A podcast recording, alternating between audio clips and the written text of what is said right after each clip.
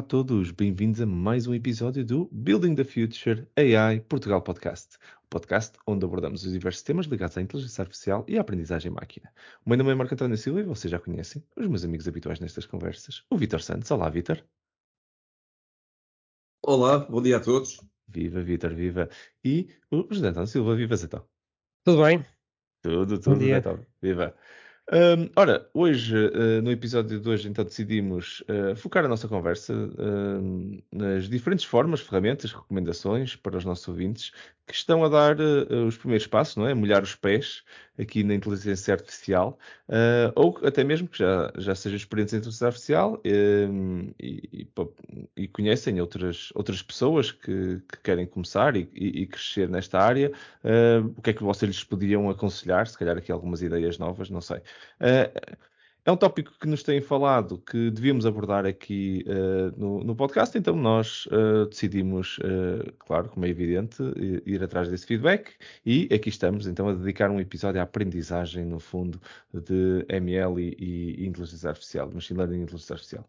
Um, pronto, eu acho que vou lançar aqui, uh, aqui o repto. Nós, uh, os três, de uma forma ou de outra, estamos a influenciar aqui a próxima geração uh, de, de, de, pessoas a entrar neste, neste mundo.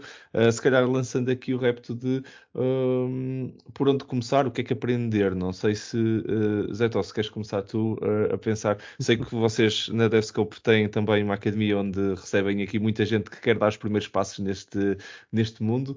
qual é a tua visão aí? Desse, de, de, deste tópico. Força. Pensei, pensei, que ias começar pela academia, mas pronto, uh, sim, é justo. Vamos, vamos, começar aqui de uma forma, se calhar, um bocadinho mais prática e depois vamos, vamos aprofundando. Sim. Uh, para ser sincero, assim, uh, a AI para nós é cada vez mais uma, uma competência transversal e não é uma questão de de fazer um ramp-up altamente científico uh, no, no, universo da inteligência artificial, e, mas há pessoas que vêm com esse background e que continuam a trabalhar dessa forma connosco, mas uhum. um, ehm, eu diria que os outros 80% chegam-nos de, de, curiosidade, de interesse, porque ouviram falar que estas profissões são, são, têm, têm mais saída que estão neste momento na moda, e portanto pessoas querem caminhar nessa direção. E, portanto, é normal que muitos dos, dos, dos nossos candidatos uh, cheguem com essa, com essa ideia de que uh, data science é sexy e, portanto, há que, há que caminhar nesse sentido. Na prática, o que nós tentamos fazer, e fazemos isso com todas as, com todas as turmas que entram, um, eh, de, de, com todos os grupos que entram de, de alunos, um, é fazer passar por determinados conteúdos um, de introdução. E que passam muitas vezes por coisas simples, por perceber a diferença entre fazer um, um, um código explícito ou treinar uma máquina para gerar o código por nós, portanto, perceber essa diferença entre codificar de uma forma explícita ou ensinar com dados a que o algoritmo se aproxime de um resultado uh, ótimo.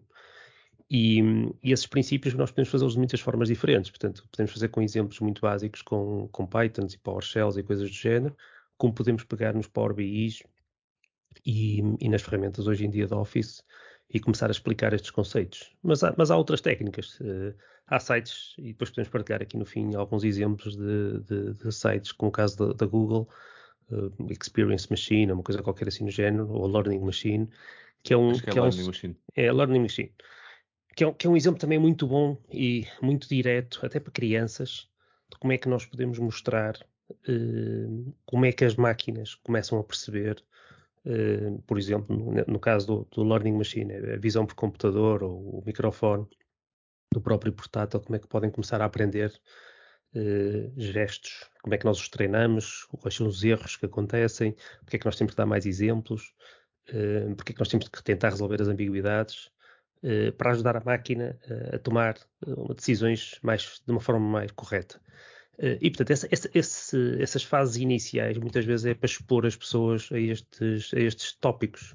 E o que nós queremos com isto, acima de tudo, é que sei lá, passado uns meses ou passado uns anos, quando a pessoa for confrontada com determinado tipo de, de, de desafio, não uh, escolha corretamente que ferramentas é que deve usar e que esforço é que deve dedicar àquilo. Se aquilo é um trabalho que deve ser feito com, um, com ferramentas deste género ou se isto deve ser feito de outra, de outra forma. Portanto, aqui é um bocado ensinar as pessoas uh, onde é que se deve aplicar determinado tipo de, de, de, estratégia. E, portanto, depois os exercícios podem ser mais ou menos avançados, mas chegamos a ter turmas em que acho que os melhores exemplos que tivemos foi bem, há um ano, uh, tivemos uma semana inteira em que hum, todos os dias tinha uma pessoa diferente que trabalhava com, uma, com inteligência artificial que explicava como é que como é que usava uh, uma determinada, um determinado tipo de tecnologia da AI e, e, nesse dia lançava um desafio também para eles fazerem, para depois apresentarem no dia seguinte. Portanto, durante cinco dias, cinco profissionais de ramos completamente diferentes de AI eh, explicaram desafios e lançaram-nos eh, as ferramentas. E as ferramentas foi coisas desde Python, coisas básicas, até usar soluções quase tipo o DataIQ, um, uma, uma, ferramenta completamente visual e muito, muito intuitiva. Mas, mas foi, um, foi um passar por vários tipos de, de, de ferramentas e foi muito interessante. Portanto, para, para, eles ficarem com uma, com uma ideia melhor do que é que podem fazer com a AI. Eu, eu, eu, acho, eu acho curioso uh, também o facto, ainda há bocado por acaso estávamos em off a falar disso, uh, o facto de cada vez mais, e tu mencionaste isto um, um bocadinho um passo e só quero sublinhar esse ponto, cada vez mais estas, as pessoas que, que estão a entrar na, na, na academia convosco e, e, à procura destes, uh, uh, pronto, entrar neste mundo, e tu estavas a dizer, não é? Data Science é sexy, não é? Cada vez mais temos pessoas a entrar nesse mundo, não são necessariamente, ou desmistificando um pouco, não são necessariamente uh, engenheiros informáticos de formação ah, que não. vieram e que fizeram o caminho tradicional em que aprenderam a programar e que depois, pronto, não é? começaram a explorar isto. Um, são, são pessoas que vêm de todas as áreas e que estão a adquirir estas skills e hoje em dia uh, ia conseguir ter sucesso. E hoje em dia é fácil uh, programar. Não acho, nunca achei uh, acho que tem, tem, tem a sua ciência, não é? Precisa aprender como, como, como toda a arte, todo, todo o craft na vida tem que, tem que ser aprendido, mas programar não é muito complexo Uh, principalmente uh, quando pensamos que estamos a programar linguagens mais uh, script-based e não tanto orientado a objetos, se bem que um, há, há, bibliotecas diferentes, com padrões muito mais complexos em inteligência artificial, para a qual já até é mais abstrato do que com objetos. Podemos estar a trabalhar com agentes, podemos estar a trabalhar com, com níveis de abstração um bocadinho mais não tão intuitivos, vamos dizer assim. Mas, contudo, para a ML e para muito do, do, do, do Deep Learning, estamos a falar em scripts, não é? estamos a falar em, em script language, como, como Python ou, ou, R, onde estaríamos a, a, num nível de, de, entrada, do ponto de vista da linguagem de programação, até bastante baixo. Por isso acho que. Mas, força, força. Mas sabes, sabes uma coisa que, que, que não é surpresa, já não, já não é surpresa, mas a quantidade de vezes que nós encontramos pessoas, os nossos clientes às vezes têm uma equipa interna de data science, e quando nós percebemos que eles estão a trabalhar um, com, se calhar estão a gastar 90% do tempo deles a fazer uh, processamento de dados e estão a fazer aquilo em, em Python e, e, nós estamos a pensar naquilo e pensar, mas com tantas ferramentas uh, bastante mais produtivas, mais intuitivas no mundo do, do analytics, não é? de business intelligence, uhum. esta, malta, esta malta está aqui a fazer um, um, um trabalho, ou seja, estão a gastar a maior parte do tempo deles a fazer trabalho que noutras áreas de experiência uh, são muito mais fáceis de fazer, muito mais intuitivas, e, e estão a perder um monte de tempo, uhum. Portanto, já estão num nível de engenharia, se calhar, eh, de automatização, etc., que naquela fase exploratória, em que eles deviam estar a tentar perceber e a tentar melhorar a qualidade dos dados e a fazer correções dos dados, etc., ehm, estão a trabalhar a um nível muito baixo em termos de, de ferramentas. E, uhum. e, às vezes falta um bocadinho de pragmatismo nestas pessoas. Falta eu lembro que o, o, o Rui Quintino falava muitas vezes sobre isto, que era tipo, quando iam destes desafios de Kaggle, etc., pá, viam a equipa dele, pá, a primeira coisa que fazia era pegava no Power BI e punham-se a brincar com os dados. e os outros estavam lá, os outros já estavam no scripting a fazer coisas e e eles estavam naquela de, ok, deixa-me explorar os dados, correr aqui umas coisas de AutoML uh, com data IQs e coisas do género e vamos deixar, deixa, deixa, primeira noite deixa ficar isto aqui a trabalhar e vamos, vamos brincar aqui com os dados, vamos, vamos ver isto, vamos ver o que é que aqui anda. É, uma, é uma parte muito importante dentro do ML, Uh, antes de começarmos a, a, criar o modelo, é entendermos o, o, negócio e entendermos os dados, não é? Quer dizer, é por aí que se começa, por isso acho que é um bom princípio. Sim, é, é, mas, mas podes bifurcar logo isto e dizer assim, ok, deixa de fazer aqui um bocado de brute force para tirar algumas estatísticas e, e perceber os dados de uma forma é. estatística e vamos trabalhar aqui ao lado, visualmente, explora, de uma forma exploratória. Não é provavelmente com o Jupyter Net Notebooks que nós vamos conseguir fazer exatamente a mesma coisa que fazíamos, se calhar, numa outra ferramenta qualquer de limpeza de dados. É? Um Power Query do, do, do Power BI pode nos ajudar muito a, a, a, limpar os dados e a preparar os dados e a juntar com outras coisas que, se calhar, nesta fase de, de preparação, pode ser bastante mais produtivo do que, do que estar a usar o ir direto para, para, para outro tipo de ferramentas. Bom ponto, bom ponto, é verdade, é verdade. Vitor, uh, também, uh, se calhar agora passando um bocado para mim e para ti, que estamos a, também a, em, em, em, eh, em, tempos diferentes e, e, e, de formas diferentes, mas também estamos a, a, influenciar e a criar aqui um, a base de aprendizagem para muitas gerações. No, tu, em particular, já estás a fazer isto há algum tempo e, e em várias áreas de, de ML e de AI. Qual é a tua visão sobre aprender AI hoje em dia? Olha, eu diria que uh, se eu quisesse aprender AI, a melhor coisa que eu tinha a fazer, se calhar, era ouvir os podcasts Building Future AI Portugal. Seria talvez uh, o primeiro passo. Mas, um, fora, fora disso. Um, estás, a falar daquele, estás a falar daquele podcast que só fala de problemas éticos e de. acho que é esse, acho que é esse. Mas eles não, não há o risco de eles desistirem. pois é, há sempre o risco de uma pessoa que ir para o lado de exaustão. Isso é, isso é, isso é verdade. Mas mesmo assim. Ou, o pior ainda, juntarem-se ao outro lado, daqueles que fazem manifestações e dizem: não, não, isto temos que parar isto, parar isto já, porque senão. Como é que, como é que chama aquele, aquela rede? O Skynet, senão o Skynet vai nos escravizar a todos. Pois, e, e, tudo pode acontecer, isso é um facto. E, nós já sabemos que no que respeita a AI, que é sempre um, um pouco difícil. Mas, eh, enfim, eu tenho, eu, venho, eu tenho vindo a ensinar eh, no ensino superior inteligência artificial desde 1997. Já dei muita cadeira da AI e, e, de várias maneiras, já agora. Uma altura que, por exemplo, até antes do, do Prebolha, dava uma cadeira um, que na verdade eram, eram duas, era a inteligência artificial 1 e a inteligência artificial 2, portanto era uma cadeira anual, dividida em duas partes. Com, a, com Bolonha, depois todos os cursos passaram de 5, ou quase todos, de 5 para 3, e, e passou-se a, a, ensinar uh, coisas uh, diferentes. Mas, mas, eu queria talvez aqui explicar qual é a minha perspectiva. eu acho que a inteligência artificial é uma área muito vasta. Uhum. Nós na inteligência artificial temos coisas que são, por exemplo, reconhecimento de imagem, reconhecimento de, de voz, a parte de data science, os sistemas periciais, a robótica, o próprio machine learning é uma sub-área da inteligência artificial. Portanto, é verdade que, ainda para mais, eu acho que há uma certa confusão de conceitos hoje em dia. As pessoas confundem data science com inteligência artificial.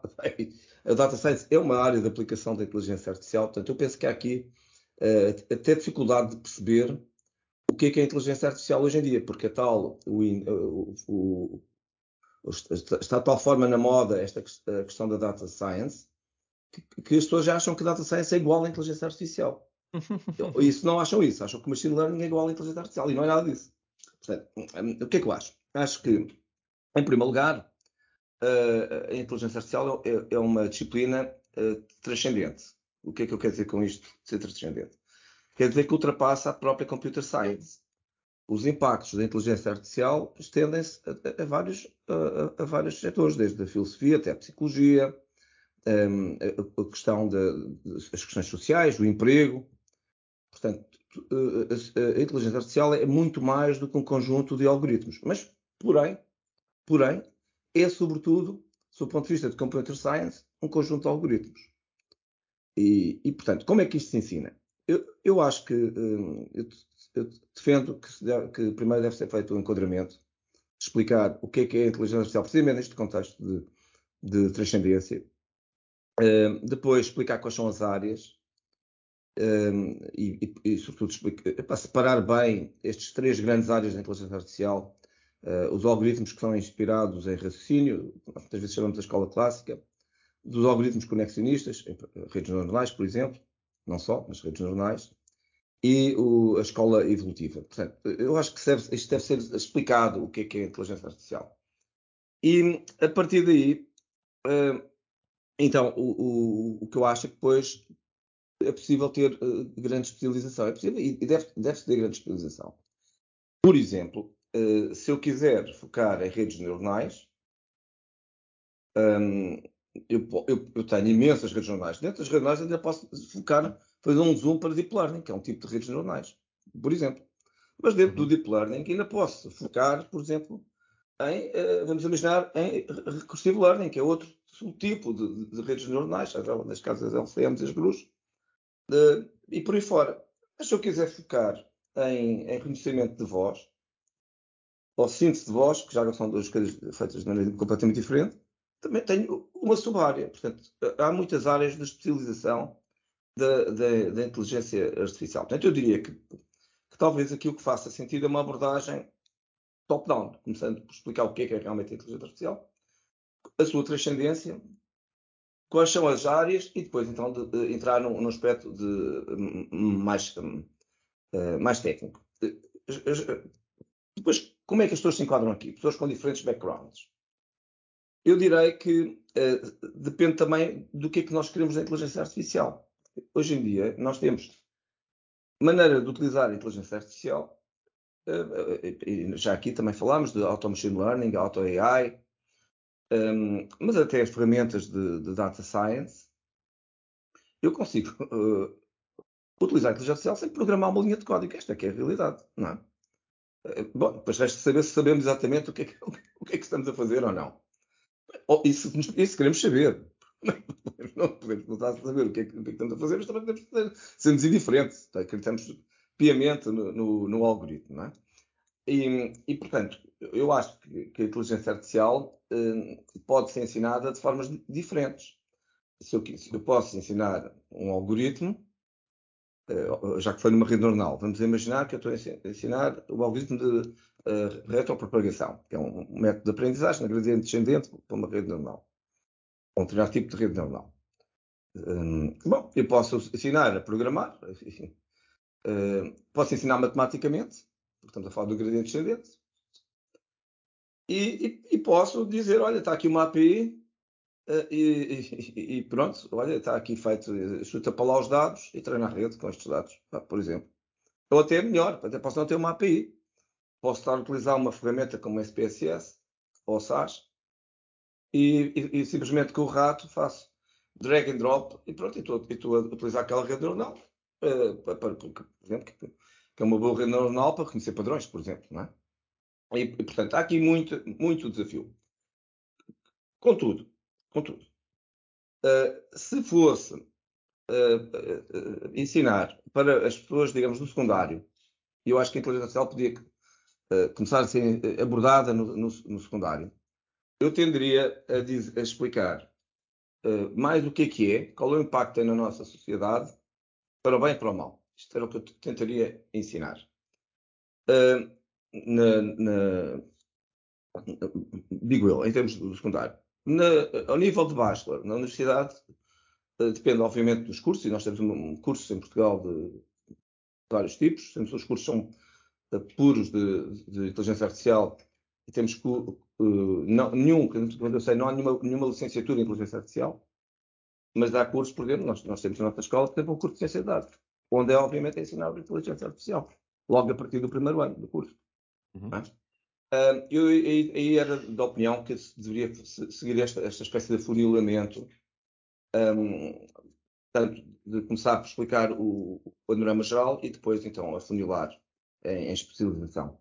Um, eu depois ainda queria dizer mais uma coisa, aqui um bocadinho sobre, sobre as diferentes áreas de aplicação, que também é interessante uh, pensar-se na aplicação de, da inteligência artificial a diferentes áreas. Por exemplo, a medicina, não é? Deixa-me deixa lançar aqui a pergunta aqui também para o Marcos. Para o Marco, desculpa. Um, da, da, tua experiência, porque tu, tu, se calhar lidas muito mais com clientes e com, e com empresas eh, que têm dentro das equipas muita, muitos técnicos e muitos programadores, etc. Mas para uma pessoa já com experiência que queira caminhar neste sentido do, do, do know-how uh, de machine learning, qual era o caminho que tu recomendarias a um cliente desses? Imagina que ele, no fim de uma reunião, chamava-te ao lado e dizia: pá, eu estou a pensar investir uh, nesta área. Eu, eu acho, pronto, essa, essa pergunta surge-me, efetivamente, quase nesse formato. uh, e, e, e, a verdade é que, uh, tal como, como o Vitor estava a dizer, um, AI é, é, uma área muito vasta e tem várias ah, sub-áreas. E dependendo do que é que o cliente quer, um, quer efetivamente pegar e por onde é que quer começar a, a, a, pronto, a explorar, vai ter aqui uh, caminhos diferentes que poderá seguir. A maior parte dos clientes, uh, quando, quando está a começar, um, e, pá, já falamos disto no, no, nos podcasts mais atrás, uh, vai, estar, vai querer resultados rápidos. E acho que também, a próxima esta, esta, esta nova geração também, também está muito ligada a isto. Nós estamos uh, muito formatados hoje em dia uh, a fazer, uh, a ter resultados muito rápidos. Tipo ir ao, compro... ao, Google, ao YouTube, procurar um vídeo tipo. e fazer se, logo. Como é que se troca esta peça da máquina de lavar? E... Exatamente, momento para já és, já és o técnico especializado. daqui um bocado tu já, já montas a tua casa. Tu vês 5 vídeos do YouTube e montas a casa toda. Já Com inteligência artificial. Exatamente, e o resto, e o resto a gente vai descobrir pelo caminho. O, o servidor, verdade... o servidor está a correr na China e a, e a, processar quem é que entra e sai de casa, mas não há problema nenhum. Mas, mas a realidade é que eu, uh, eu quando comecei a programar, eu lembro-me perfeitamente, nós fazer um programa do zero, né, que era a única maneira que nós tínhamos. Tínhamos que ler um manual complexo, tínhamos um tempo de, de arquitetura bastante longos, uh, um, um, planeamento de projeto, e, e podíamos ser agile ou não ser agile, nem sequer estou a falar disso. É, tinha muito tempo, ok? Produzir algum bocado de código que realmente estivesse pronto para funcionar demorava tempo. Aprender uma, uma framework nova demorava tempo. Uh, não digo que demorava meses nem anos, demorava dias. Hoje em dia, nós, nós, eu, eu uh, meço uh, as, as, minhas iterações, seja de AI, seja de código, seja do que for, em, em, em, horas, ok? Eu, eu num dia faço várias coisas. Hoje em dia, fazer um programa, a primeira iteração de um programa, num, num, num um POC, não, não vou demorar semanas a fazer. Eu, eu vou ter. Eu, naquele dia já tenho conclusões para tirar. Por isso, eu próprio já estou um bocado nesse, nesse mundo do, do uh, fast satisfaction para, para, para, para tudo, basicamente, para a aprendizagem e tudo.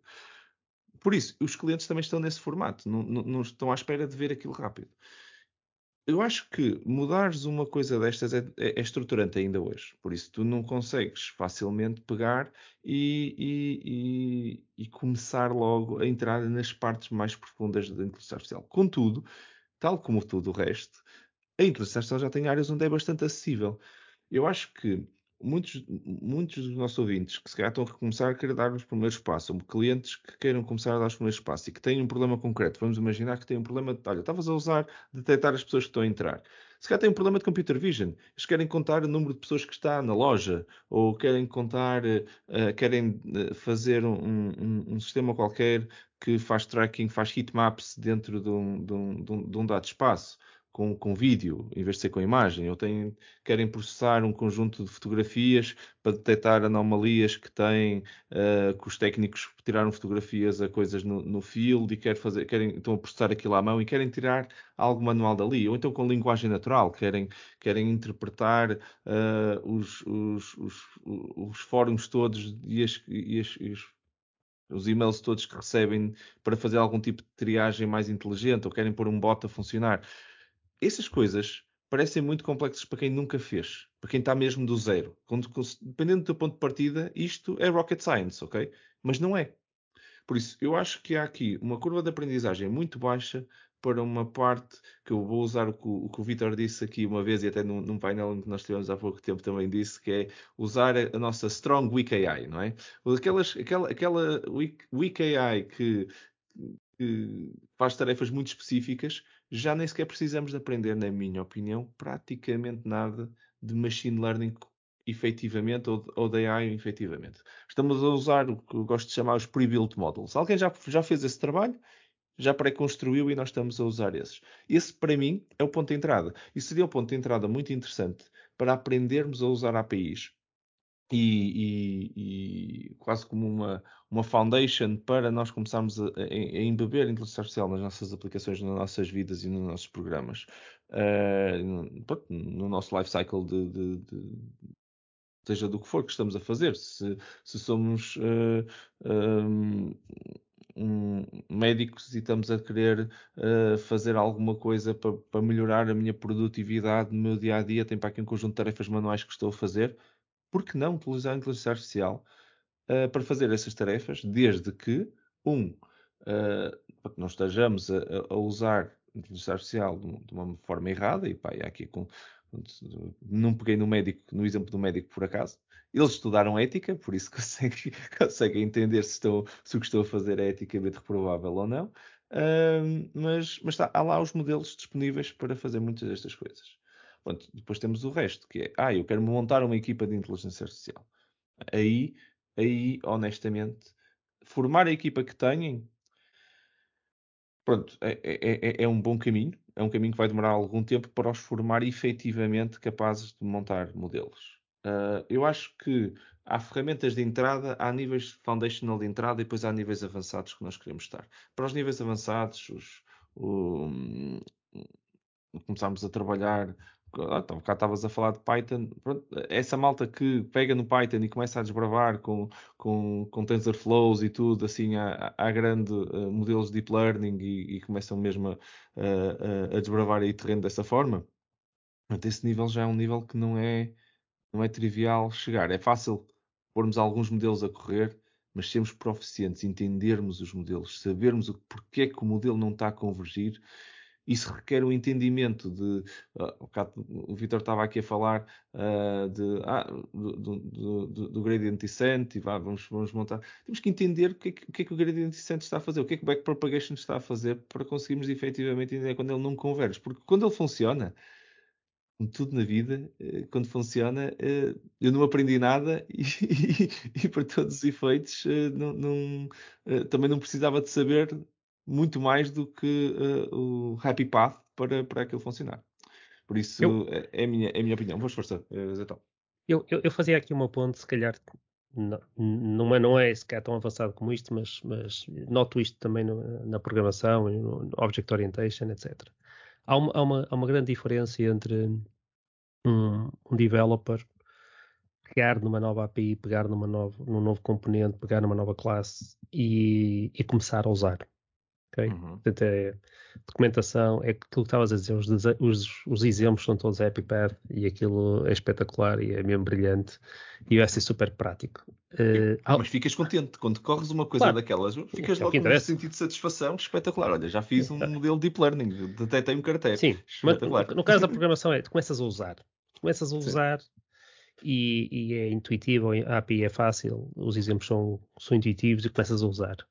Resolves o, o teu problema há uma grande diferença. E esse mesmo programador, não sei se está capaz de ele próprio fazer um componente, ele próprio fazer uma API para outros usarem, porque isso já requer outras skills um, que já não são assim tão fáceis de lá chegar. E, e, nestas áreas de machine learning nós temos muita coisa neste momento que está disponível, quase pesquisar, encontrar e usar. E os programadores devem começar a usá-las ok? Porque há muitos problemazinhos pequenos que se resolvem muito facilmente reutilizando estas técnicas de, de computer vision, como estavas a dizer, e outras, e outras de, que são muito, muito úteis para, para detectar eh, outliers, para detectar anomalias, coisas que são muito mais fáceis de fazer com estas ferramentas e podem, ser, e podem começar a usá-las já. Uh, há, há, livrarias, até por, por exemplo, para trazer para dentro dos projetos .NET eh, para trazer uh, modelos já treinados e usá-los dentro do, do, do código, uh, embebê-los dentro do código. Isto é relativamente fácil de começar e as pessoas devem avançar para isso sempre que entenderem que aquele problema se resolve melhor com este tipo de técnica. Daí até começar a construir coisas mais avançadas. Provavelmente vão precisar de um caminho, como estavas a dizer, para, para começar a perceber uh, mais implicações e, e, e, coisas que não são, nuances que não são assim tão diretas uh, de, de, de, determinar. Mas isso faz parte do caminho de qualquer profissão e de qualquer skill. Uhum. Portanto, nós não, não podemos estar a criar uma barreira muito alta a estas, a estas profissões, quando na realidade isso é como qualquer outra, qualquer outra skill. É preciso dedicar algum tempo, é preciso fazer um caminho uh, aquilo que nós tentamos fazer também é tentar ajudar as pessoas a não seguir um caminho muito difícil. Yep. E, e, e, se calhar ficarem uh, menos entusiasmados com, com, com esse caminho. Eu, eu, queria também aqui dizer mais uma coisa, que, que é ainda sobre data science. É preciso ver que, por exemplo, na parte de data science são precisos outros skills que não só de algoritmos de inteligência artificial. Bom, por exemplo, uh, grande uh, quantidade de skills da área da estatística, nomeadamente na, na pré-preparação dos dados.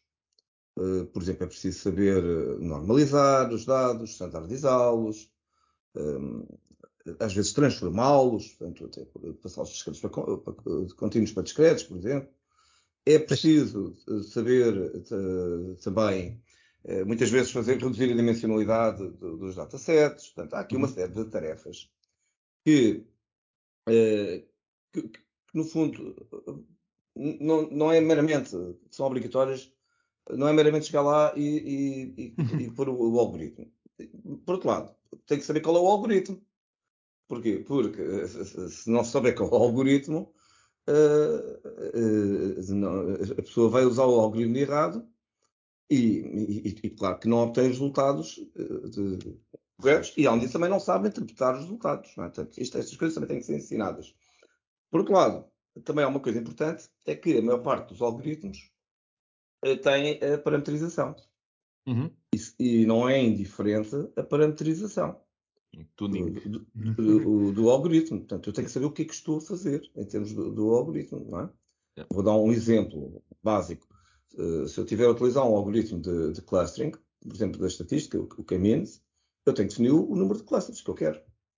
E tenho que saber como é que eu defino. Portanto, que obriga-me a ter um, um pré-requisito. Se estiver a usar, o, o, por exemplo, uma rede neuronal, uh, Competitive Neural Network, por exemplo, uma, uma SOM, um Self-Organization Map para fazer o mesmo clustering, eu também tenho que saber conhecer, tenho que saber, por exemplo, que tenho que definir uh, qual é o, o, como é que vou definir as distâncias, não é? Uh, se, se, é o que se é euclidiano, se é uma distância de Minkowski, se é o que é que é, e tenho que saber também de configurar o parâmetro da vizinhança e tem que saber o que é que isso significa, estar, o, o raio, definir o raio de vizinhança no contexto de uma soma. Estou só aqui a dar estes pequenos exemplos. Portanto, um, não é muito normal uh, uh, uh, em estudantes de, de bachelor ou estudantes até de mestrado estarem a construir novos algoritmos. Uhum. Porque é, é, relativamente difícil propor um novo algoritmo ehm, no sentido de propor um novo algoritmo de inteligência artificial. Isso é difícil, eu diria que isso está mais para o, para o, para o conceito dos, dos, doutoramentos. Dos doutoramentos. Sim. Dos doutoramentos, não é? Portanto, não, eh, contudo, eh, porquê que, porquê que importa perceber uh, estes algoritmos? Porque, de facto, eles, eles, são utilizados em contextos diferentes e temos uhum. várias, várias hipóteses de, de algoritmos de diferentes famílias. Um, e, portanto, há, há trabalhos cujo uh, o interesse, para o nível de mestrado, é comparar precisamente os algoritmos uns com os outros. Epá, vou dar um uhum. exemplo. Eu, para fazer forecasting, posso utilizar redes neuronais, uh, já que falei nelas, por exemplo, uma LSTM ou uma GRU. Posso usar um, algoritmos de estatística, como os ARIMAS, os ARMAS, os ARIMAs, essas coisas, não é? Sim. Posso usar programação uh, genética. Sim. Posso usar SBMs, não é? posso usar tudo isto. Uh, e, e, tudo isto, todo, todos estes algoritmos têm eh, pontos fortes e pontos fracos. Portanto, na regra geral, o que nós eh, ensinamos a este nível do, do mestrado é precisamente uh, saber perceber qual é o algoritmo. Não, não, uh, não exatamente construir um novo algoritmo. Um, portanto, é mais neste, nesta lógica. Mas eu queria falar aqui de um outro assunto, que, que me parece também, ainda, talvez ainda mais relevante, que tem a ver com o aspecto prático da inteligência artificial. Hum. Antigamente, Uh, o antigamente era uh, anos 70, 80, mais ou menos, a inteligência artificial era uma coisa isolada. Portanto, eram sistemas isolados. Usava-se muito a ideia dos shells. É? Trabalhava-se num shell, numa concha. Uh, por exemplo, eu, eu, trabalhei bastante no, nos Aglets, que era uma, uma, uma, concha da IBM em Java. Portanto, a inteligência artificial estava ali dentro. E agora não é assim. A inteligência artificial tem, é completamente, como já disse aqui o Zé transversal. Portanto, ela, é, é, o, o utilizador exige que os sistemas tenham alguma inteligência. Desde a app que está no telemóvel até qualquer sistema. Eu quero inteligência disto. Então, como embeber a inteligência artificial dentro dos, dos vários, uh, dos vários uh, sistemas? Um, é, é, é, uma questão, portanto, que eu acho que é muito relevante hoje em dia. Isto significa que, de alguma forma, os, uh, as pessoas que vão inserir estes algoritmos de inteligência artificial têm que ter conhecimentos de programação e, de, e dos próprios algoritmos, sob pena de, de, não os poderem inserir de forma uh, eficiente dentro, dentro do, dos serviços. O que cruza com outra coisa, que é em que, em que medida é que a inteligência artificial pode servir, servir as outras áreas. E, e é que nós sabemos muito. Uh, já aqui falei da saúde, mas não, não, não, não só da saúde, da educação, não é? Na forma geral, a inteligência artificial serve todas as outras áreas. E, portanto, também importa um pouco ensinar quais são, uh, para as pessoas que não são de inteligência artificial, como é que elas podem tirar proveito da inteligência artificial. E, por exemplo, eh, importa explicar a um, a um médico a informação que pode utilizar a inteligência artificial, por exemplo, fazer reconhecimento automático de raio-x ou até mesmo em, em, em, ecografias. Isto só para dar um exemplo. E, e, o que é que ele pode esperar? Uh, estamos aqui a falar de imagiologia, por exemplo, o que é que ele pode esperar da ajuda da inteligência artificial na área de imagiologia? Importa explicar a, uma pessoa, por exemplo, da área da educação, em que, em que medida é que a inteligência artificial pode ajudar, por exemplo, a identificar problemas de, do, eh, do, dos, eh, de aprendizagem dos estudantes. Antes, antes mesmo de, de professor ter reparado em alguma coisa. Por exemplo, não é? E, portanto, eh, eu acho que há aqui vários níveis de ensino, depende muito do destinatário. Eu há pouco estava a dizer que achava que isto devia se começar a falar de inteligência artificial logo desde o secundário, introduzindo. Aliás, nós temos um projeto, já agora, que está a correr neste momento, de ensinar miúdos do nono ano a, desenvolver um bot, um chatbot, com um, uma pequena inteligência, utilizando, já agora passa aqui publicidade, o Dialogflow, a concorrência, mas pronto, uhum. sim, sim, sim. Mas, mas, mas é isso, não é? E, e, e, portanto, e a ideia é dar, portanto, passar a, a ideia de como a inteligência artificial pode ajudar no diagnóstico médico, por exemplo, não é? Isto só para, para dar aqui um, um exemplo, um exemplo disto. Uh, por outro lado, eu também queria aqui dizer que há uma coisa que, pelo menos a mim, neste momento há uma moda de tudo quanto é, parece que tudo quanto é algoritmos, sobretudo machine learning, tem que ser programados em, em Python. Em Python. Pá, pá, não é assim de todo, hein? não é assim. Qualquer linguagem, ok, uh, permite implementar algoritmos de, uh, de, de inteligência artificial. Eh, portanto, isto é que é a realidade da, da, coisa, não é? Portanto, o Python, pronto, neste momento é porque temos realmente uma série de APIs que são disponibilizadas em Python e pronto, torna-se prático utilizar estas APIs, não é? Mas na Sim. verdade seria exatamente igual se elas estivessem escritas em Java ou em C++, ou outra coisa qualquer. Não é? É, eu acho, eu acho que agora tocaste aí também num ponto que acho que era importante também, também sublinharmos, que é uh, qual a linguagem e quais as bibliotecas que realmente hoje em dia uh, estamos, uh, estamos a dar primazia, vou dizer assim. Quais são os que realmente estão a vingar? Se eu tivesse que investir, onde é que eu iria investir? Na minha opinião, se, se, se quem está a entrar neste mundo ainda não sabe programar, entrar numa, numa linguagem de programação um bocadinho mais avançada, tipo um C++, por exemplo, ou, ou mesmo um C Sharp, pode ser uma curva de aprendizagem da linguagem um bocadinho mais steep, mais, mais inclinada, desnecessariamente. O Python, na minha opinião, acho que é um bom, um bom ponto de entrada. Até porque uh, já houve aqui uma luta muito grande entre R e Python e estavas a falar, Vitor, ainda agora da questão da, da estatística.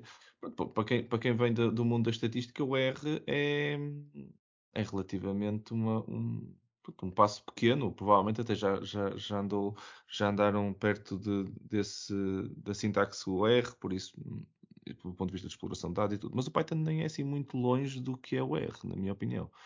Uh, dito isto, uh, eu acho que se já, para quem já sabe, por exemplo, eu, eu, eu, fiz, eu fiz o shift, ok? Eu comecei do, do, do C Sharp, eu vim do C Sharp. Uh, na realidade, eu vim do C e do Java, academicamente, para o C Sharp, e depois do C Sharp dei o salto para, para Python. Hoje, hoje não, vejo, não me vejo a usar uh, outra linguagem para ML senão, senão Python, honestamente. Só porque já estou. Deixa-me só dizer, só dizer uma coisa: o Python tem muita desvantagem, é? Sim, sim, sim. eu ia dizer, ia dizer exatamente É uma isso. linguagem uh, ocupa muita memória, não funciona em mobile, epá, é, quer dizer, não funciona bem em mobile, epá, tem uma, há uma série de catrefadas. Yeah. Eu, eu, enquanto, e já agora, para um gajo eh, purista, eh, eu não gosto em particular de linguagens untyped, só para, já agora, para, para, aliás, acho que já tinha dito isto no outro dia. Mas se tu fores pensar no Python, o Python está longe de ser uma linguagem como ter virtude, de, de tudo, não, não é, é, epá, pelo menos na minha opinião, não é? Ah. É, epá, esta, esta, esta coisa, epá, vamos lá ver. Se tu quiseres performance, se tu quiseres performance, epá, usa o C Sharp, ou, C, ou, ou C++ direto sobre a máquina, não vais usar uma sim, linguagem sim. interpretada. O Python não, é uma linguagem interpretada. Não, sim, sim, sim, sim. Às vezes as pessoas acham que eu, eu, eu, estou a dizer isto porque uh, Está de tal forma na moda, desculpa ter-te interrompido, mas continua. Não, não, fizeste bem, fizeste bem. Eu, eu, eu, complementaste exatamente o que eu ia dizer. Eu, não, eu, disse, já não me vejo a usar Python. E depois ia dizer exatamente isso. Mas tenho total noção que quando quero performance e tudo, vou parar, vou parar a outra, outra linguagem. Um, e, e, eu recomendava, uh, para quem está a começar, sim, agarrem no Python, comecem porque a curva é mais pequena. Um, há muita biblioteca, vai-vos ajudar imenso. Mas depois também, se vocês começarem a querer usar uh, Deep Neural Networks e começarem à procura de performance, vão começar a encontrar bibliotecas em C uh, para, para pronto, correspondentes e, com, e com, com mais performance, ou então, ou então em, um, em, em, C Sharp, por exemplo. Estou-me a lembrar da, da Cognitive CN Toolkit, é o Microsoft Cognitive Toolkit, acho que é, acho que é isso. CNTK. CNTK. Cognitive Toolkip. Pois, when, when é de Cognitive, ok. Bem parecia que só tinha três palavras e quatro letras, estava a fazer, a fazer tilt agora o, o, a sigla.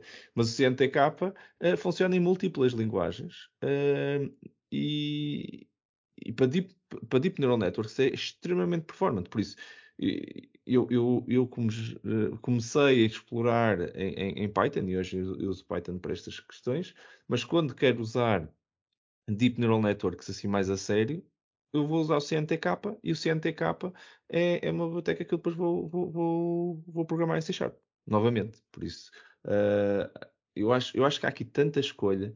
Por isso, começar a ganhar os foundations, e na minha opinião, eu, eu, eu no curso que, que leciono, uh, as pessoas não têm base de programação. E o que aprendem acima de tudo é. Um, os foundations entendem o que é que os modelos fazem, porque é que eles funcionam, como é que eles convergem, quando não convergem, porque é que não estão a convergir, o que é que, o que é, que é o backpropagation, o que é que são estas ferramentas, no fundo, que depois estão dentro dos algoritmos a, a atender. No fundo, levantar o véu da magia da inteligência artificial, para deixar de ser magia e passar a ser uma coisa muito mais parte de estatística do que, do que propriamente da, da, da, pronto, do plano da automação pura. E de, pronto, isto é um sonho que, que, não existe ainda, não é? E mesmo quando existir, é como, é como qualquer outro. Rocket Science, para, para o Rocket Scientist, não é, não é Rocket Science, não é? Depois de aprendermos alguma coisa, uh, deixou de ser assim tão complexo.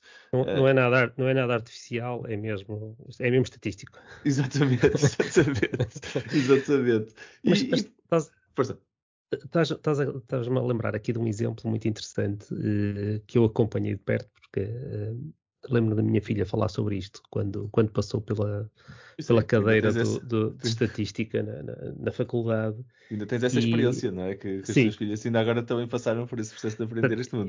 Este, este processo de andar a entusiasmar uh, teenagers para, para estas áreas e depois ver o caminho mais à frente que seguiram é, é muito interessante. E, mas deixa-me contar aqui uma história do, do primeiro ano da faculdade.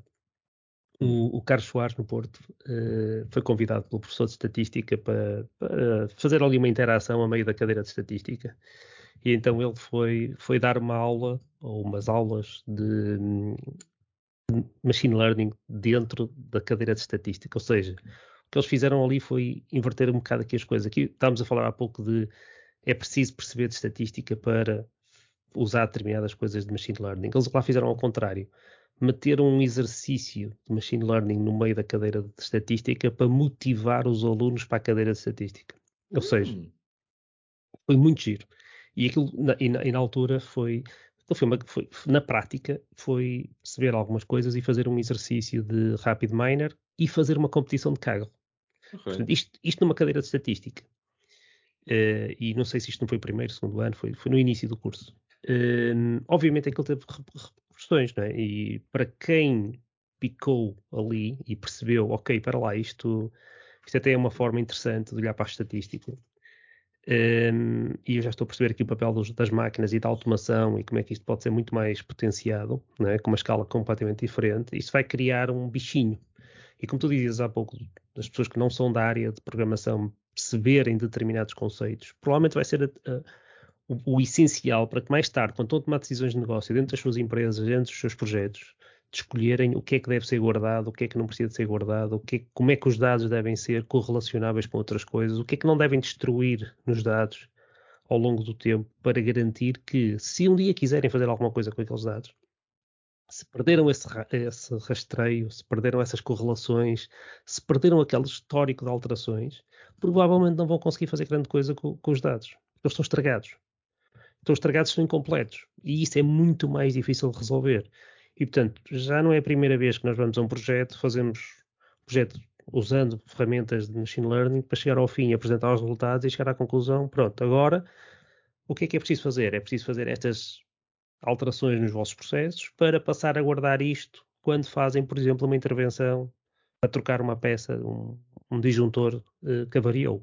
Se calhar é preciso começar a guardar qual é o número de série daquilo, ou guardar qual é o fabricante da peça que foi substituída, da peça que lá estava antes, etc se nós não guardarmos determinado tipo de coisas, muito dificilmente vamos conseguir fazer coisas relevantes no futuro. Como, por exemplo, perceber se determinado tipo de fabricante, ou se determinado tipo de, de série, ou se determinado tipo de, de, modelo de uma determinada peça uh, é suficientemente reliable, ou se podemos esperar que ela possa trabalhar X anos ou apenas uns meses. Portanto, isto são decisões que ou nós trabalhamos nos processos e come começamos a perceber porque é que guardamos esses dados uh, e começamos a perceber porque é que determinadas empresas têm vantagem sobre outras empresas, não é? A quantidade de dados que estão a guardar. Hum. Pá, eu, eu, eu acho, eu, sim, estás a falar de um ponto importante também, isto mais na linha do que tu tinhas perguntado antes, também fazendo aqui a ponto para os nossos ouvintes, que era uh, o que é que as empresas uh, quando perguntam que querem entrar neste mundo, quais são os primeiros passos que deviam estar a dar? E esses, esses passos são claramente começar a, a olhar para uh, o que já conseguem fazer com os dados atuais. E acho, acho que é, um, que é um, bom, um, bom, ponto de partida. Um exemplo, um, um exemplo muito básico para estarmos aqui a, também a dar coisas muito esotéricas. Imaginemos que uma empresa de caminhagem que tem milhares, uh, tem centenas de, de viaturas no, no, terreno, não é? E está a tentar perceber se há ou não há fuga, se há, se há ou não há roubo de combustível. É? Uh, o, o, o, consumo médio de uma viatura é, pode ser um parâmetro, mas isso é, um, é, é, uma, é, uma, é uma média muito grande, é? está muita coisa agregada nisso. Uh, provavelmente cada condutor, cada tipo de carga, cada tipo de, de, de transporte, cada tipo de segmento do mapa que é percorrido, e as condições do tempo e as condições do, da carga que vai no caminhão, etc. Se esses dados não estiverem a ser guardados, se estivermos apenas a ver, ah, este caminhão gastou mais que a média, gastou mais que a média por muitas razões possíveis, é? um, se nós não tivermos esses dados para guardados, é muito difícil dizer aquele transporte que por acaso até ia vazio, por acaso até foi uma estrada numa altura que não tinha problema nenhum, a temperatura perfeita e não sei o quê, aquilo não devia ter gasto tanto. E portanto, ali, se calhar, ali naquele segmento, sim, provavelmente houve, houve um problema qualquer com, com o consumo excessivo de, de, de combustível. E, e se, se, as empresas não tiverem sensibilidade para isto, e se não começarem a pensar, ok, este tipo de processos de negócio eu devia estar a guardar este tipo de informação, uh, muito dificilmente no futuro vão poder fazer um algoritmo para, testar, para detectar fraude automaticamente, porque não tem estes, estas peças lá dentro, não tem estes dados. Né? Verdade, verdade, verdade. Um, sim, eu acho, eu acho que isso, isso é uma, uma, parte também importante da discussão, que é uh, por, onde, por onde começar, por, do ponto de vista de uma empresa, é para aprender as coisas. Antes, antes de, de, de, das hard skills, nós precisamos de dados para conseguirmos depois fazer alguma coisa que as nossas equipas poderem trabalhar. Um bom, um bom, um bom ponto. Um, falando também, se calhar, agora, Vitor, a nível de formação, pá, eu, acho, eu acho que hoje em dia Uh, antigamente, quando, eu, quando, eu, quando eu me formei, uh, não havia, não havia nenhuma especialização efetiva uh, direta logo do início em, em, um, em machine learning nem em, nem em inteligência artificial.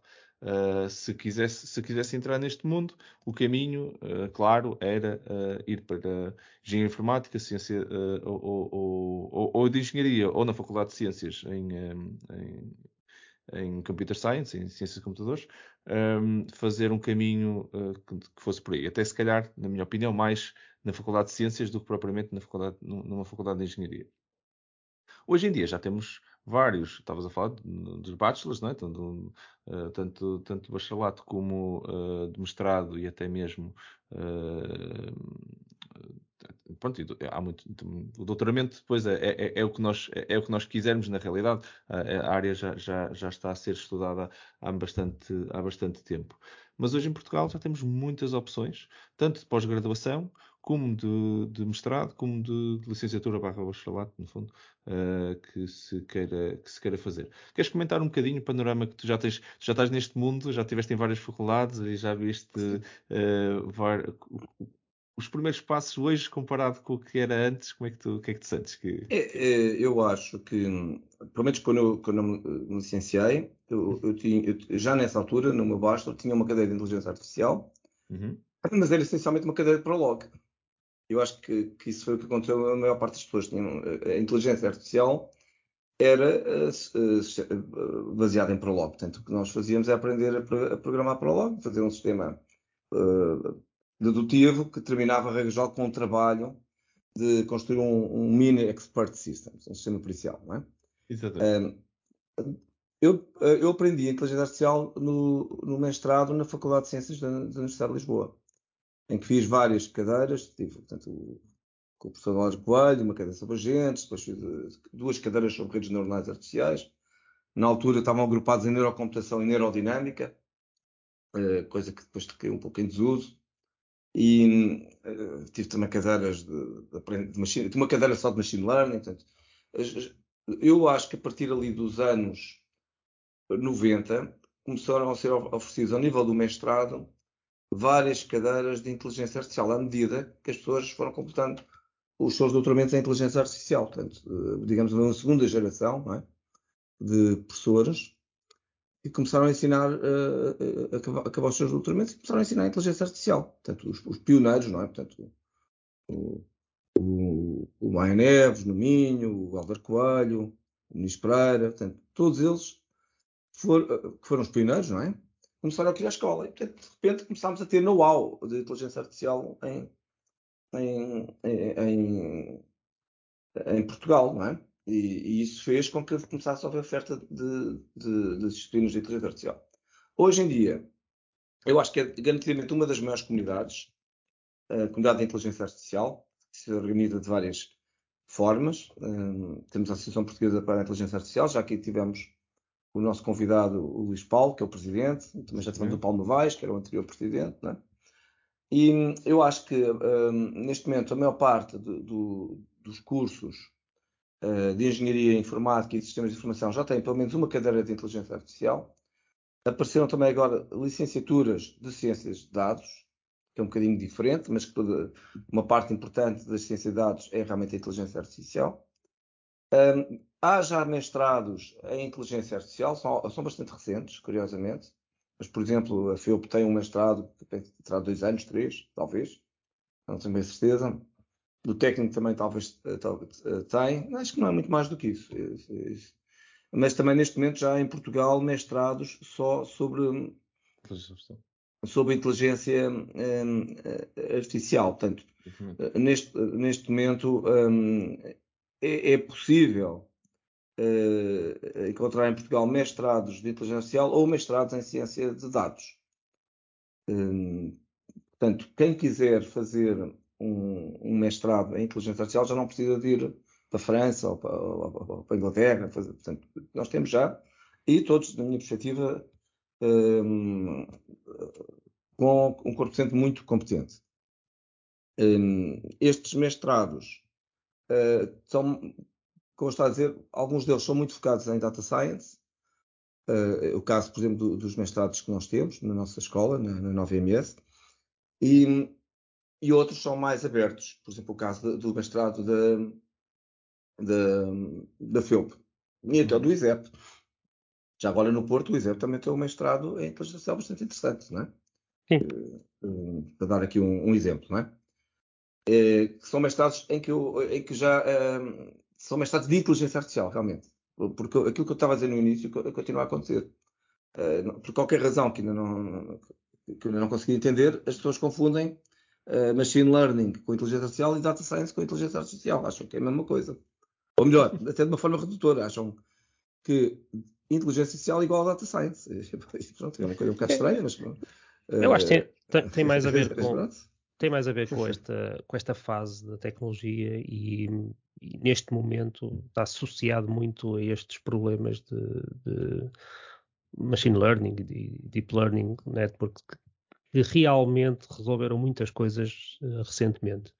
E isso teve uma, é uma espécie de um halo que se criou à volta destes, destes, destes resultados e há uma expectativa muito grande neste momento à volta destas soluções. Uh, não quer dizer que o resto da, da área científica não continue a evoluir, mas que neste momento há um efeito muito maior nesta área do que, do que noutras, não é? Sim, mas deixa-me só dizer, agora dar uma curiosidade. Por exemplo, uh, Data Science, no, na Faculdade de Engenharia, na, na, na, na Universidade do Porto, a data science, historicamente, as cadeiras de data mining tiveram, tiveram na economia. Uh, não, não, não, sei se vocês estão a ver, portanto, porquê? Porque isto era, uma, esta coisa da data science está perfeitamente ligada uh, à economia e, e, e então. como eu estava há pouco, há pouco, a dizer, há uma parte importante da data science que está, está ligada à estatística. Por exemplo, os métodos preditivos uh, então, regressões lineares, não lineares, logísticas, não é? Uh, bom, são, são métodos baseados na econometria, e a econometria é uma área uh, da, da, economia, não é? Portanto, é uma disciplina onde a economia se suporta, pelo menos, não é? E, e portanto, isso aconteceu. Também, já agora, isto também há esta tendência de uma de escolas de economia, por exemplo, a da, a da, a da da Nova, hum. uh, também ensina Data Science. Uh, mas é um pouco diferente ensinar Data Science do que estar a ensinar Inteligência Artificial. Não é a mesma coisa, não é? Portanto, é isso que eu estava aqui a dizer. Sim, mas, mas depois tens Machine Learning que está a entrar, por exemplo, no qualquer, qualquer curso mais técnico do género, sei lá, eletrónica, com robótica, acabam por ter que entrar em Computer Vision. E hoje em dia, Computer Vision, neste, nesta altura, já é toda baseada uh, nestes métodos uh, e, e, e, é uma diferença brutal em termos de resultados, não é? E, e, portanto é normal que hum, algumas destas práticas vão atravessar várias, uh, várias áreas de competência e vão ser mais, vão ser mais usadas seguramente. Um, e, e, bem, e bem. Sim, sim, sim, concordo, concordo. E, só, só se calhar desmistificar um último ponto que é uh, pronto, nós estamos aqui também a falar.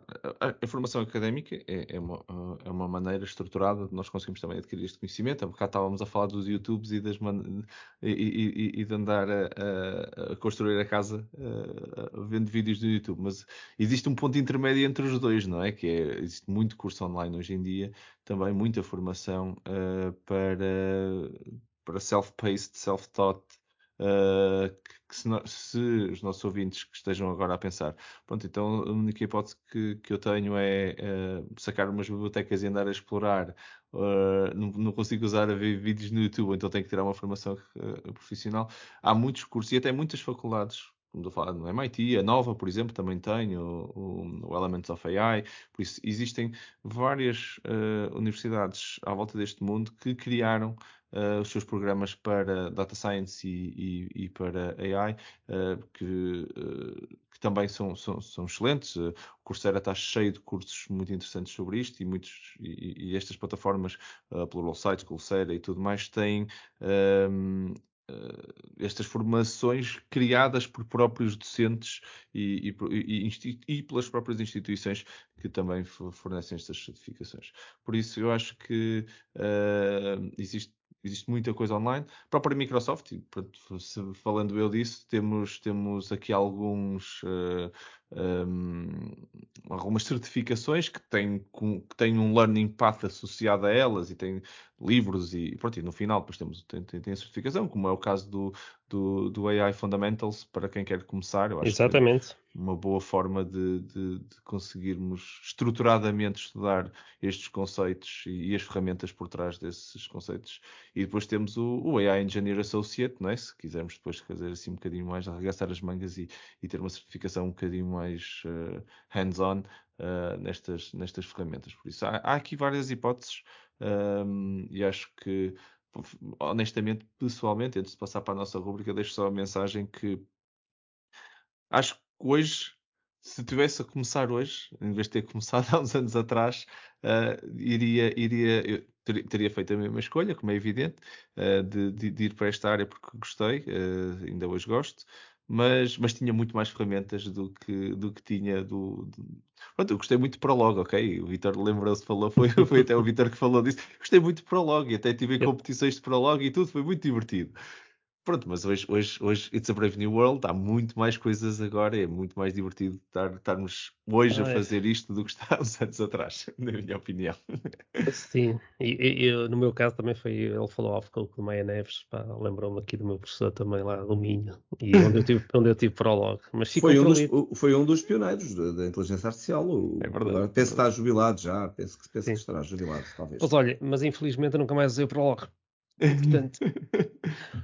Olha, eu ainda fiz, ainda fiz umas coisas depois uh, de ter dado a cadeira, mas profissionalmente também confesso que nunca cheguei a usar para logo. Mas pronto, mas é, é, é, aquelas coisas da vida, a pessoa vai, vai avançando.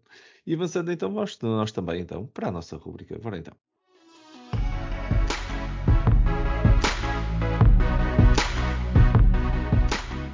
Bem-vindos à nossa rúbrica AI News, o segmento que faz parte do final dos nossos episódios, onde cada um de nós traz uma notícia ou links que sentiram que são relevantes e, e que surgiram no nosso radar nas passadas semanas, uh, com, claro, com os nossos comentários. Uh, os links uh, são todos publicados aqui na descrição do episódio, por isso, uh, se quiserem ler ou ver na íntegra o que, o que, nós estamos aqui a falar, é só verem na descrição e, e clicarem nos links. Um, se calhar passo, Vitor, a palavra a ti para abrir hoje a nossa, a nossa rubrica de hoje. O que traz tu para nós hoje? Conta-nos. Bom, eu trago um link, que é um link para o YouTube. Uhum. É um link para os vídeos do primeiro simpósio de filosofia e a onde aliás tu participaste também. E tu também? E eu também, participámos. Só o Zé Tó é que não, veio do Porto. Tem, o próximo simpósio já agora penso que vai ser no Porto. Portanto, ah, é? Sim, sim. É. Será, não, não está ainda definido. Mas eu uh, queria aqui dizer duas coisas. Primeiro, acho que foi um momento extraordinário de discussão entre filósofos e, e pessoas da computer science Uh, teve, foi, não teve grandes apresentações, teve apenas três keynotes que fizeram apresentações uh, usando slides. Portanto, na verdade, foi tudo debates, mesas, mesas redondas. Uh, debates entre os participantes com múltipla origem, portanto, desde pessoas da, da agronomia até pessoas da medicina, até pessoas da, da filosofia, da informática, da matemática, das letras, do direito. E, e, e portanto, e, e, esses debates foram primeiro debatidos entre os, os, participantes da mesa, mas depois pela audiência. E este link que eu, que eu estou aqui a propor que, que vejam é, é precisamente tem os filmes desse, desse, dessas apresentações dessas mesas redondas. E vale a pena ver. Também está com grande qualidade. Uh, todas as, a, Câmara, a Câmara Municipal de Alcochete foi quem, quem nos ofereceu o auditório, fez aqui algo com muita qualidade. Depois, a última coisa que eu queria dizer é que no final do simpósio, que teve a duração de um dia e meio, e, e, as pessoas uh, assistiram do, do, princípio ao fim ao simpósio, ficaram completamente uh, contentes com, com, o simpósio, mas no final foi produzido um manifesto. Um manifesto com sete pontos, que visa, um, no fundo, criar as bases desta área em Portugal, da área da filosofia da inteligência artificial. E que está, em, está publicado, tanto que, que, qualquer ouvinte pode ver o, o manifesto, e mais, pode propor alterações, eh, adições. Eh, ele, ele vai estar em discussão pública um, até, penso que 21 de novembro. Portanto, quem quiser propor alterações ao, ao manifesto, ele está em, em, discussão pública.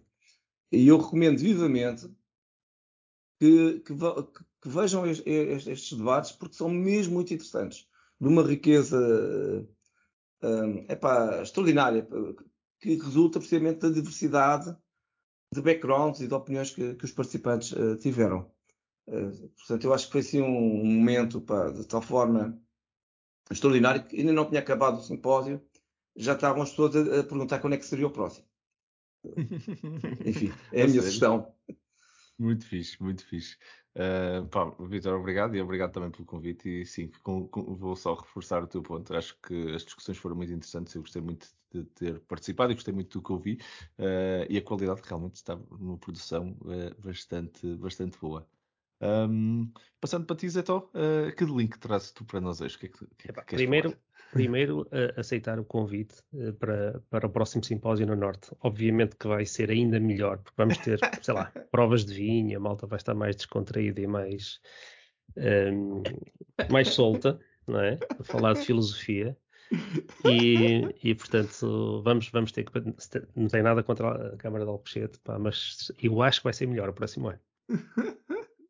Muito bom, muito bom. Olha, mas agora aqui passando aos links, eh, eu como tinha prometido, eh, já, já encontrei aqui o URL e portanto o partilho aqui, que é o Teachable Machine, portanto é o, é o, é o tal site eh, que a Google publicou e que é muito interessante. E nós temos usado isto em cenários de Coder Dojo e coisas para crianças, para adultos, também já fiz este tipo de workshop com, com, com adultos, com os pais dos, dos alunos e, e, e o, o, a, parte mais importante deste tipo de experiência é que, de uma forma muito simples, sem instalar livrarias, sem Python, sem, sem nada de dependências complicadas, só com browser, é possível fazer uma experiência em que as pessoas com o seu portátil conseguem programar uma máquina, conseguem ensinar uma máquina a ter um determinado comportamento e, e sem fazer código. Portanto, basicamente o que as pessoas fazem é dar exemplos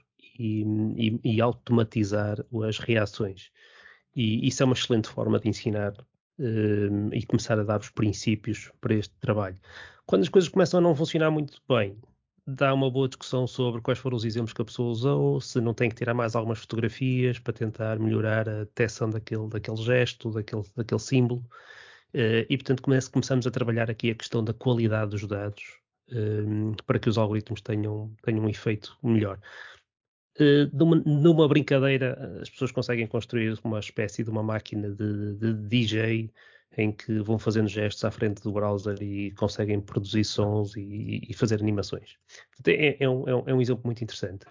Na mesma linha, e era o exemplo que eu tinha para hoje, uh, há um site também que é o Machine, Machine Learning for Kids.co.uk, uh, uhum que aqui já são mais exemplos, mais diversificados e é mesmo já para ensinar uh, adolescentes uh, e crianças sobre, este, sobre estas temáticas. E, portanto, os exemplos são todos montados desta forma, é construído em cima de tecnologias uh, muito comuns para, para, estes, para estes segmentos, para este tipo de utilizadores, muito intuitivo e, e muito visual. E, portanto, tudo isto são, são exemplos de, de como começar a criar o bichinho, uh, a começar a, a, criar esta discussão sobre o que é uh, usar inteligência artificial, usar machine learning nestes casos, para ser mais correto, para, para, as, para os, os, os miúdos começarem a entusiasmar por, por esta tecnologia. Para os adultos, eu, eu, tirei daqui o link, o Marco já, já referenciou aqui. Eu, os fabricantes todos têm, têm cursos hoje em dia de introdução em uh, AI. A Microsoft tem o AI Fundamentals, acho que é uma uhum. daquelas coisas que qualquer pessoa pode fazer, yeah. uh, independentemente da sua área em que está a trabalhar. Uh, até, até que temos recomendado isto a pessoas que estão em áreas mais de, de vendas, de project management, etc., porque ajuda a, a alinhar uh, conceitos e princípios e de uma forma muito prática começam a ter umas noções do, do que, é que, o que é que é possível, o que é que deve ser feito com, com AI. E pronto, a partir daí depois os especialistas podem ajudar a fazer as pontes e resolver os problemas mais difíceis, mas o importante aqui é as pessoas terem as bases. Portanto, ficam aqui estes, estes links para, para a introdução.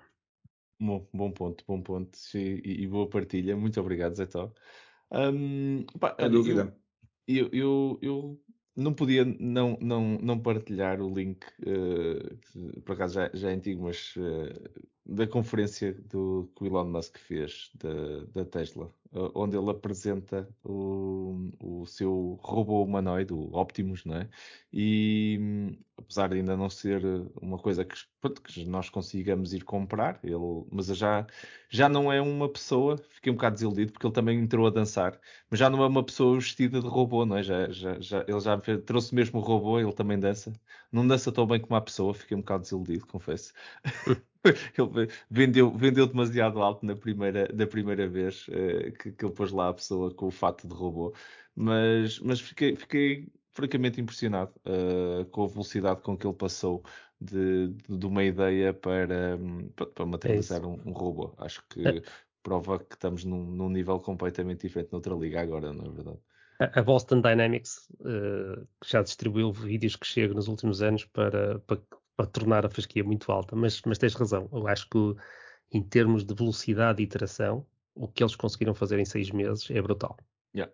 Eu, acho que o que me impressiona é por aí. Claro está que a Boston Dynamics dá 10 a 0 uh, aqui é o Optimus. Uh, na, não, tenho, não, não há aqui dúvidas pelo que foi mostrado. Agora, desmistificou bastante Uh, pronto, temos outros fabricantes de automóveis, a Honda, a Toyota, que anda também neste mundo da robótica há muitos ah, sim, anos. Sim, sim, sem dúvida. E temos aqui um new player que entra uh, completamente disrupt, disrupt, em disrupção completa do mercado e, e vai para. E, pronto, e toca em tudo e num instante tem, tem, tem coisas para mostrar. Uh, mas ainda acho que ainda estamos assim um bocadinho longe. É uma, é uma máquina de recrutamento muito bem feita. O outro, o outro evento foi para recrutar as pessoas que estiveram a trabalhar neste protótipo e neste evento já estão a mostrar produto. Sim, uh, mas é, é, brutal. É, é, brutal. É, é surreal tu conseguires fazer isto tão, tão, tão rápido. Uh, ele já anunciou, já se atravessou com algumas coisas, uh, já, se já se atravessou que ia produzir uh, um, uns milhões destes e que iria vendê-los. Até ia vendê-los a 20 mil dólares. Okay. O que quer dizer, se fizermos a proporção dos carros, uh, é mais qualquer coisita, mais 50%. Pronto. eu, eu achei isto bastante carros, engraçado. Os, os, os, os, Model 3 de 30 mil euros também não, não, não andam aí. Uh, mas pronto. Certo, mas, mas mesmo assim uh, já, ter, já, se atravessou seis meses. Há, há, há, um ano atrás ele não tinha nada uh, e agora está já, já, tem, já tem um preço, um price target, já tem um produto, ou pelo menos quando já, quando já estás aí, já estás num nível onde já estás a, a prever um conjunto de coisas, custo, produção, distribuição.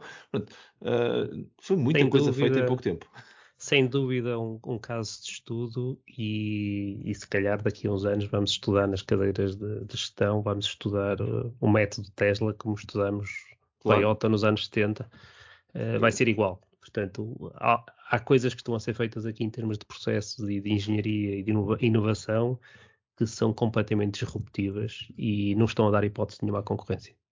Sim, sim, sim, completamente, completamente. Eu acho que co conseguirmos adaptar-nos, entrar no mercado. Pronto, ok, isto não é um mercado onde já existam outros, mas já existem. Ninguém está a vender disto assim em grande quantidade. Nós ainda não estamos nessa. Mas dizer que vamos produzir milhões, Boston Dynamics ainda se calhar não está, não, não, promete, não promete isso, não é? Não, não, não tem esse nível. E já tem muitos anos e só, e só se foca nisto. Isso acho, acho bastante engraçado como é que eles conseguiram fazer, fazer isso. E depois também uma curiosidade engraçada que é, ele anunciou o peso daquele robô são 73 kg, por isso aquilo pesa, uma, pesa mesmo uma pessoa, não é? Uh, que, não era, que não é o que a maior parte de nós, se calhar, está, está habituado a pensar quando, quando imagina um robô. Imagina um robô, imagina uma coisa que pesa pronto, muito mais do que um humano, por isso não, não, não, anda, no, não anda ao colo. Este aqui pronto, é um colinho pesado, é um colinho adulto, mas, mas pronto, também, também é um adulto, não é? Vai ter o tamanho de um adulto. Por isso, curioso. Uh, tá, o link tem, tem, tem muitos dos tweets e tudo que houve aqui à volta e tem muito comentário à volta disto, mas eu, eu deixo-vos o meu comentário pessoal, é este. Estou bastante, bastante impressionado Uh, não, não, estava mesmo a contar. Estava a contar que ele anuncia aquilo e estávamos a um ano ou dois anos de ele mostrar qualquer coisa a funcionar. Uh, por bem ou mal, uh, acho que ele, que, ele, que ele, conseguiu pelo menos surpreender aí bastante todo o mundo. Ninguém estava a contar, uh, aposto. Mas havia umas pessoas que diziam, epá, porque gastar dinheiro no Twitter, porque não comprar a Boston Dynamics? mas, aí, mas aí eu acho que a competição é... É saudável. É saudável, completamente. E, portanto, é importante. E ele já comprou a Groninger, não é? A empresa de robôs. A maior parte dos fabricantes de automóveis compra, compra robôs daqueles para fazer as suas linhas de produção. Sim, e, portanto, é... se comprasse a Boston Dynamics, acho que isso acabaria por também criar aqui um, um vazio fora do, do, da Tesla e, e, e, esse tipo de, de concentrações não, não são boas para, para o mercado. Portanto, para ninguém, é. para ninguém, nem para eles, nem para, nem para os outros. A competição é. é. saudável. As ideias que saem da Boston Dynamics nos últimos anos têm sido inspirações, de certeza, para muitas desta malta, que depois de deixar de ter fontes de inspiração, uh, pronto, deixa, deixa de evoluir tão rápido. Concordo totalmente, concordo totalmente. E assim terminamos mais um episódio. O meu nome é Marco António Silva e vocês estiveram a ouvir o Building the Future é Portugal Podcast, o podcast que vos fala sobre inteligência artificial em conversas informais e cheios de conteúdo. Um obrigado enorme por mais uma conversa extremamente interessante e bem divertida aos meus parceiros neste sofá virtual. Muito obrigado, Vitor. Foi um prazer, como sempre. Muito obrigado. Espetacular, espetacular. espetacular. E um grande obrigado ao José António Silva. Obrigado, eu. Vamos a mais. Ora nem mais, ora nem mais. É sempre um prazer estar a fazer estes episódios convosco e divirto-me e aprendo sempre imenso nestes, nestes momentos. Um obrigado, claro, para todos vocês que estão desse lado a ouvir-nos. É para vocês que, vocês que, nós produzimos este conteúdo, por isso, muito obrigado por estarem desse lado e pelo vosso apoio. Uh, caso tenham ideias que, ou temas que gostassem de ver discutidos aqui neste episódio, sugestões, comentários, feedback, estamos interessados sempre em ouvir. Basta nos fazerem chegar um e-mail para podcast.buildingthefuture.pt. Uh, fiquem atentos para o próximo episódio, nas habituais duas semanas. Até lá, muito obrigado a todos por estarem desse lado e vamos continuar uh, juntos a ativar Portugal e a construir um futuro melhor com a tecnologia. Obrigado a todos.